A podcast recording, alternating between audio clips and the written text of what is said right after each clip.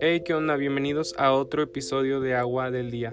Estoy muy contento de poder estar platicando contigo el día de hoy. Gracias por tomarte parte de tu tiempo para eh, estar aquí, para escucharme y sobre todo para que podamos eh, tener una conversación. Yo sé que en este momento solamente yo estoy hablando, pero tú sabes que la conversación queda abierta y me puedes encontrar en mis redes sociales como arroba agua del día y ahí mismo encuentras mi perfil personal y puedes comentarme, escribirme acerca de este episodio y continuamos la conversación. Te doy muchas gracias por estar eh, y espero que este episodio también sea de bendición para ti. Gracias, de verdad, muchas gracias por siempre formar parte de esto. Y bueno, vamos a comenzar. El día de hoy la verdad quiero ser muy directo, quiero ser muy conciso y, no quiero darle tantas vueltas a este tema Solamente quiero expresar un poco lo que siento y poder compartirlo contigo para darte ánimo, para ayudarte y sobre todo para fortalecerte. Yo sé que eh, esta experiencia personal puede ser de bendición para ti, espero que así sea. Y bueno, eh, te cuento, hace ah, algunos meses, justo cuando comenzaba este año, me topé con una idea que la verdad me pareció muy interesante el hecho de escoger una palabra que identificara este año, que fuera como un eje o como un estandarte que pudiera yo trabajar o levantar durante todo este año. Y todo basado en una palabra, ¿no? Algunas veces eh, las personas eligen la palabra de esperanza, amor, confianza, eh, fortaleza, responsabilidad, este, y un montón de, de, palabras. La verdad, no es como algunas acá como bien, bien místicas o como muy profundas, pero sí ah, son palabras cortas que, te identifican, ¿no? Y que son palabras en las que trabajarás todo año, todo este año, ¿no? Por ejemplo, si yo eh, soy muy, muy impuntual, si yo soy como de los que dejan todo para el último, ah, pues puedes coger la palabra de responsabilidad, ¿no? O de, o de, este, no sé, alguna otra relacionada a esto. Entonces yo pensé eh, en esta idea y la verdad me pareció muy buena. Dije, ¿por qué no? Estaría bien como tener una palabra que identifique mi año y sobre todo que pueda trabajar en ella y me ayude a crecer como persona en este nuevo año. Pasó todo el mes de enero y la verdad no encontraba esa palabra.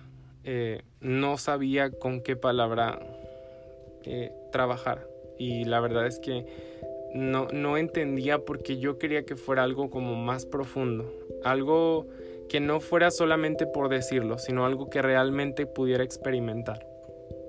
Y en el mes de enero, como te digo, no encontré esa palabra hasta que llegó el mes de febrero. Y aquí te voy a abrir un poquito mi corazón. En el mes de febrero, eh, las cosas eh, se, se, empezaron a poner un poquito difíciles. Me enfermé en las primeras semanas de febrero y la verdad pasé unos días muy difíciles. Este, estuve viendo con diferentes doctores, estuve yendo a diferentes lugares con diferentes tratamientos y la verdad es que no encontraba mejoría en mi cuerpo. Fue una época muy difícil porque nunca me había sentido tan mal como en esa temporada. La verdad sí fue algo muy complicado el hecho de saber que había una enfermedad en mi cuerpo que necesitaba sanidad y que no podía encontrar como ese remedio para sentirme mejor, ¿no? Y fue difícil, fue una temporada difícil. Yo recuerdo que ya en las últimas semanas del mes yo me sentía muy cansado, este, me sentía muy, muy fatigado de tantos medicamentos y, y esas cosas. Hasta que un día me, me encerré en mi cuarto y comencé a hablar con Dios comencé a pedirle a Dios que me sanara, que me trajera ánimo, que me diera la paz que necesitaba, la confianza que necesitaba. Y empecé a pedirle y le dije, Dios, sabes que yo necesito que tú me sanes, yo necesito que tú me quites este dolor porque la verdad es que no la estoy pasando bien. Y mientras yo oraba y mientras yo hablaba con Dios, algo pasó que, que terminé dándole gracias a Dios porque estaba conmigo. terminé agradeciendo a Dios porque aún en medio de esta enfermedad yo sabía que Él estaba conmigo. Incluso días antes de que, de que yo me enfermara, ah, escribí una canción que, que, en una parte dice, hoy levanto una canción al que siempre está, al que nunca se va. Y mientras yo oraba recordaba esto y dije, Dios, yo sé que tú estás conmigo, yo sé que siempre has estado. Y a veces este, tienes que hacer cosas para que yo pueda voltear mi mirada nuevamente hacia ti. A veces pierdo mucho de vista lo que tú eres para mí o lo que representa ser tu hijo y, me desvío y pienso en, en, mis fuerzas y pienso en mis propias este, fuerzas para poder hacer las cosas cuando en realidad sigo siendo dependiente de ti. Y cuando terminé esta oración, eh, terminé muy fortalecido, terminé animado y encontré la palabra que quería para este año. Esa palabra es ser vulnerable o vulnerabilidad. Y esta palabra me hace recordar el hecho de que necesito seguir dependiendo de Dios en todo tiempo, en todo momento. Cuando los días van sumamente bien, cuando no hay nada malo que esté sucediendo a nuestro alrededor, la verdad es que nos sentimos como superhéroes, ¿no? Y otra vez con el tema de los superhéroes, pero nos sentimos como que nada nos puede hacer daño, que somos invencibles. Hasta que en los momentos más difíciles es cuando nosotros podemos reconocer que realmente necesitamos una intervención divina que realmente no podemos hacer todo en nuestras fuerzas y que siempre vamos a, necesitar de Dios y sobre todo en procesos de enfermedad, en procesos de sanidad, cuando las cosas ya no van como mejorando, siempre podemos voltear nuestra mirada a Dios. Y para no avanzar sobre esto, quiero contarte una anécdota que viví eh, en ese tiempo de vulnerabilidad en medio de la enfermedad.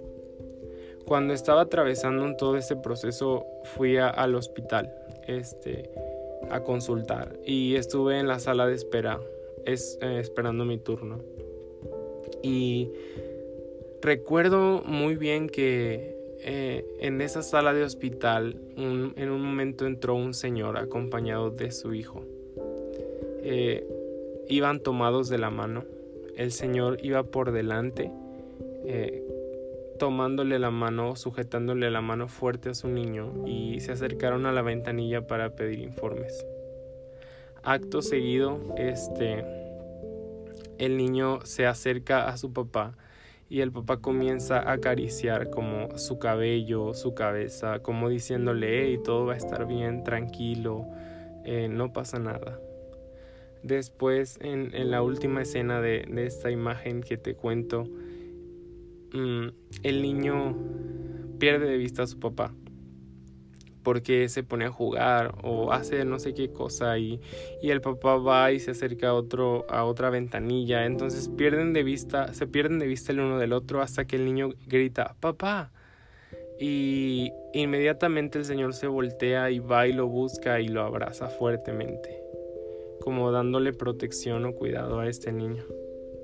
Y esa experiencia no se me olvida, me queda muy muy clara porque ah, para todo esto, cuando fui a, este hospital, yo tuve que parar mi rutina. Tenía que ir a trabajar y no fui a trabajar porque la verdad me sentía muy mal y decidí irme al hospital. Y estuve dos, tres horas en la sala de espera esperando mi turno. Este, y pude contemplar toda esta imagen. Cuando entré a, consultar, la verdad me tocó una doctora que no era nada agradable, este, pero me tocó una asistente o, una chica de las que está afuera como recogiendo tus, tus documentos, este, que era muy buena y no me conocía ni nada, pero me ayudó, este, y al final eh, las cosas salieron como yo esperaba, este, yo recuerdo que Pese a todo lo negativo de parar mi rutina, de ir ahí, de esperar tanto tiempo, estas imágenes de este papá y de este niño se quedaron muy grabadas en mi corazón. Y cuando llegué a mi casa no pude hacer otra cosa más que ah, encerrarme y ponerme a llorar y agradecer a Dios por su cuidado. Y le dije, Dios, gracias porque si tú tuviste que parar mi rutina para poder contemplar esto que hoy pude contemplar, eh, todo te lo agradezco y sé que forma parte de tu plan. Y bueno, te quiero explicar qué pude entender con estas imágenes que te acabo de contar. Cuando vi al papá entrando de la mano de su hijo, él por delante, no pude pensar en otra cosa más que en Dios mismo yendo un paso adelante por nosotros, más preocupado por nuestro bienestar que nosotros mismos. Es decir, cuando tú estás pasando una situación difícil, cuando estás pasando una situación complicada, Él está más interesado en tu bienestar que tú mismo. Solamente que Él quiere que vayas de su mano, que quiere que hagan las cosas juntos. No quiere que tú lo intentes solo, porque a veces somos como este niño indefenso, ¿no? Que no podría llegar a pedir ayuda si no fuera al lado de su padre. Entonces, eh, este, este niño fue acompañado de su padre y el padre iba tomándole la mano como diciendo, hey, yo estoy más interesado por tu bienestar que tú mismo. Acto seguido, cuando el, papá comienza a acariciar el pelo y la cabeza de su niño, es como diciéndote Dios mismo que está contigo, que tiene cuidado de ti, que no te va a soltar, que te va a cuidar con su amor perfecto eh, e inagotable. Y el tercer acto, cuando este niño pierde de vista a su papá, sabe que cuando en, en cuanto grite papá, el padre va a correr hacia él y lo va a abrazar y lo va a encontrar. Y es como una analogía muy, muy directa de poder decir, Dios, pierdo de vista a veces tu, tu compañía, pero sé que cuando empiece a hablarte y cuando empiece a llamarte, tú vas a aparecer y tú me vas a, a consolar y a fortalecer. Y volviendo a todo este tema de la palabra de vulnerable, eh, creo que toda esa situación me orilló a, poder decir soy vulnerable. Mucho tiempo de mi vida fui una persona que no se enfermaba para nada, que siempre gozó de buena salud, hasta este año que todo empezó a complicarse un poco, ¿no? Empecé a, a tener problemas de salud, a sentirme mal en algunas situaciones, este, pero eso me hace sentirme vulnerable y a poder reconocer que Dios está conmigo, que Dios está cercano a mí cuando más vulnerable estoy. Ah, como diría algún versículo de la Biblia, ¿no? Que cuando nosotros eh, somos débiles es entonces cuando Dios es fuerte en nosotros. Entonces, el ser vulnerable no implica que seas... Ah, que estés derrotado, sino que te coloca en una posición en la cual tu corazón se pone tan humillado, tan sensible a la voz de Dios y a la voluntad de Dios que lo puedes escuchar con más facilidad. Hay una pregunta que a veces mm, nos hacemos y es por qué a veces cuando pasamos situaciones difíciles es cuando más tendemos a acercarnos a Dios o cuando las temporadas no son tan buenas tendemos a ir a a los pies de Dios. Y no es otra cosa más que el hecho de reconocer que eh, necesitamos la intervención divina, necesitamos siempre este abrazo divino que nos consuele y que nos traiga fortaleza. Entonces, hace algunos días eh, me enfermé otra vez. Ah, algunos amigos supieron, estuvieron al pendiente y se los agradezco mucho. Eh, la verdad fue unas noches muy difíciles, muy, muy difíciles, pero algo me trae paz. El hecho de saber que cuando más vulnerable me vuelvo, cuando más frágil me vuelvo, sé que tengo un Dios que va de mi lado, que me fortalece, que me cuida y sobre todo que me hace entender que su amor está ahí, que su compañía que su cuidado son más reales que nunca y, estas cosas las tendemos a olvidar cuando las cosas van bien. Entonces quiero animarte a que si tú estás pasando un momento difícil, complicado, eh, en donde ya no sabes qué hacer, hagas dos cosas. Número uno, abre tus ojos para ver el panorama de lo que Dios te quiere mostrar. Así como a mí en medio de mi enfermedad paró mi rutina para poder ver esta imagen de este padre con su niño. Eh, abre tus ojos para poder ver que Dios te quiere hablar a través de esa situación.